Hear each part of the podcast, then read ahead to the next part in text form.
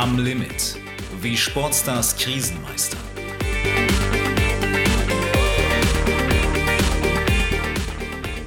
Hallo und herzlich willkommen. Mein Name ist Johannes Seemüller. In diesem Podcast Am Limit, wie Sportstars Krisen meistern, erzählen Olympiasieger, Weltmeister und Champions League-Sieger in exklusiv geführten Interviews von ihrer Leidenschaft für den Sport und von ihren großen Erfolgen. Genau für diese Titel und Triumphe gehen Leistungssportler immer wieder an ihre körperlichen und mentalen Grenzen und oft darüber hinaus. Der Leistungssport hat auch seine Schattenseiten, die vielen gar nicht bekannt sind. Den Athletinnen und Athleten, mit denen ich gesprochen habe, ist nichts fremd. Leistungsdruck, Burnout, Schmerzen, Magersucht, Depressionen oder Ängste. Nur, wie gehen die Spitzensportler und Erfolgstrainer damit um? Welche Wege haben sie aus Krisen gefunden? Wer oder was hat ihnen dabei geholfen? Darum geht es in diesem Podcast. Heute mit Deutschlands Rekordturnerin Elisabeth Seitz. Das sind Betonklötze, sind mir vom, von Herzen gefallen, weil das war eigentlich immer das, was ich vielleicht nicht immer ausgesprochen habe, aber was ich mir immer gewünscht habe. 2018 steht Elisabeth Seitz endlich auf dem Podest. Bronze am Stufenbarren bei den Weltmeisterschaften in Doha. Die lang ersehnte WM-Medaille, 19 Jahre nachdem sie im Leistungszentrum Mannheim mit dem Turnen begonnen hat. Mit drei, vier weil man, fängt man an, mit den Kindern halt so spielerisch so ein paar ja. Grundlagen zu erlernen, ein paar koordinative Fertigkeiten mhm. und das habe ich ja nicht so erlernt, sondern ich bin einfach in die Halle gekommen und meine Mama wollte mich turnen lassen. Mhm. Naja, erstmal war die Begeisterung über mich jetzt nicht so groß, also es hieß, naja, sie sieht jetzt nicht aus wie, wie eine Turnerin und ist eh relativ spät. Der Vorteil der kleinen Elisabeth Seitz, sie kennt keine Angst und probiert alles aus. Sie liebt das Turnen und verbessert sich schnell. Ihr Arbeitspensum ist enorm. Pro Woche 34 Stunden Schule und 32 Stunden Training. Viele ihrer Mitschüler schütteln nur den Kopf. In der Schule haben es nicht immer alle verstanden. Da dachten sie auch eher, dass ich so verbissen bin und ich sehe nur Turnen und sonst habe ich nichts in meinem Leben. Aber ich bin ja dann auch zu Wettkämpfen gefahren und habe dann gesehen, hey, da erlebe ich so tolle Sachen und lerne so viele neue Leute kennen und gerade international. Ähm, ich sehe neue Länder, neue Kulturen, lerne neue Menschen kennen. Ihre Mitschüler ziehen am Wochenende in Mannheim um die Häuser. Seitz jettet mit dem deutschen Turnteam um die Welt. Sie nimmt an Weltmeisterschaften teil und holt sich ihre ersten nationalen Meistertitel. Seitz weiß, auf wen sie sich verlassen kann. Immer, wenn irgendwas war, gerade zum Beispiel im Turnen, wenn irgendwas nicht geklappt hat, habe ich gesehen, wie viel hinter mir stehen, dass ich eine tolle Familie habe und dass sie alle stolz sind und dass es nicht darauf ankommt, ob ich jetzt mein Dev hänge oder nicht, dass sie stolz sind und mich lieben, sondern dass, es, dass sie es einfach toll finden, was ich mache. Ähm, egal, ob es besonders gut klappt oder nicht. Und deswegen war das für mich dann auch immer in Ordnung.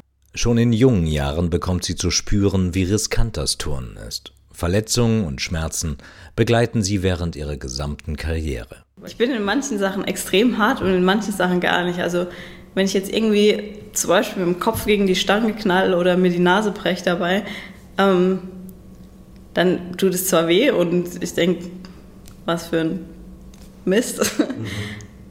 aber irgendwie sind das, also ist das zwar auch ein Schmerz, aber irgendwie komme ich da besser drüber hinweg, wie jetzt zum Beispiel, wenn ich am Bachen bin und mir gehen meine Hände auf und ich habe so Blasen an den Händen.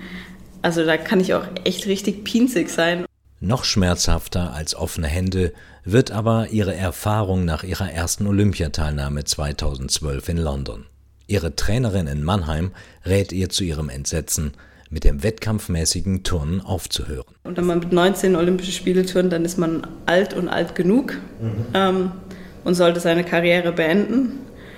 Und ab dem Moment ähm, war das, sage ich mal, ein, ein kleiner Kampf zwischen, ich würde gerne noch weitermachen und du solltest nicht mehr weiter. Das war dann halt einfach, ich sage mal, sehr hart. Und da muss ich auch sagen, das war das erste Mal, wo ich ähm, mental schon sehr weit unten war, was ich äh, davor noch nie erlebt hatte. Seitz geht ihren eigenen Weg. Sie verlässt das Leistungszentrum in Mannheim und setzt ihre erfolgreiche Karriere am Olympiastützpunkt in Stuttgart fort.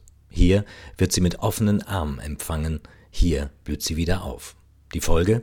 Bei ihrer achten WM-Teilnahme holt sie sich endlich ihre erste Medaille. Bronze am Stufenbarren 2018.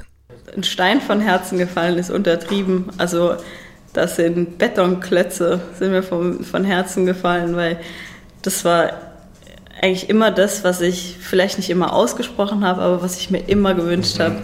Ich wollte immer mal oben bei einer WM stehen und einfach eine Medaille umgehängt bekommen. Mhm. Gerade wenn man jedes Jahr dabei ist und ständig im Finale steht und dann wird mal Vierter, Fünfter, wieder Vierter, wieder mhm. Fünfter und dann denkt man sich, bin es einmal, ja, will ich da oben stehen. Als sie sich dann in Stuttgart bei ihrem Team, ihren Betreuern und Freunden in einer kurzen Rede bedanken will, bekommt sie kein Wort heraus. Und ich glaube, da hat sich mehr aufgestaut, als ich selbst dachte. Und ich glaube, ich habe es erst dann gemerkt, als ich mit dieser Medaille in diesem Kunstuniform stand und dieses eine Wort nicht rausgebracht habe, weil ich so weinen musste vor Freude. Mit 22 nationalen Meistertiteln ist Seitz inzwischen deutsche Rekordhalterin. Die 27-Jährige wirkt souverän, reflektiert und routiniert. Sie hat alles erreicht in ihrer sportlichen Karriere und geht heute achtsamer mit sich um. Vor ein paar Jahren war es noch so, dass ich da auch gar nicht so drüber nachgedacht habe, sondern immer dachte, ich muss stark sein. Mhm. Aber jetzt sage ich auch selbst, wenn ich irgendwas nicht hinbekomme, in irgendwas nicht so gut bin, dann denke ich mir, okay, es, man kann nicht perfekt in allem sein.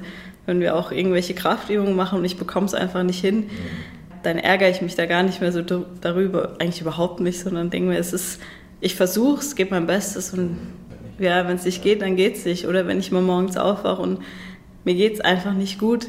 Damals habe ich mich immer ins Training geschleppt und habe immer versucht, irgendwas noch zu machen. Aber jetzt gestehe ich mir auch manchmal zu, bleib zu Hause, ruh dich aus und dann ist es auch einfach mal gut. Die ganze Geschichte und viele weitere persönliche Porträts von Spitzensportlern gibt es in meinem Buch Am Limit wie Sportstars Krisen meistern. Springer Verlag Heidelberg. Darin berichten Topathleten und Trainer exklusiv von ihren Erfolgen, aber auch von ihren persönlichen Rückschlägen und Krisen. Ergänzt werden diese Porträts durch zahlreiche Videos und durch ein Interview mit Dr. Valentin Z. Marxer, einem der renommiertesten Sportpsychiater Deutschlands.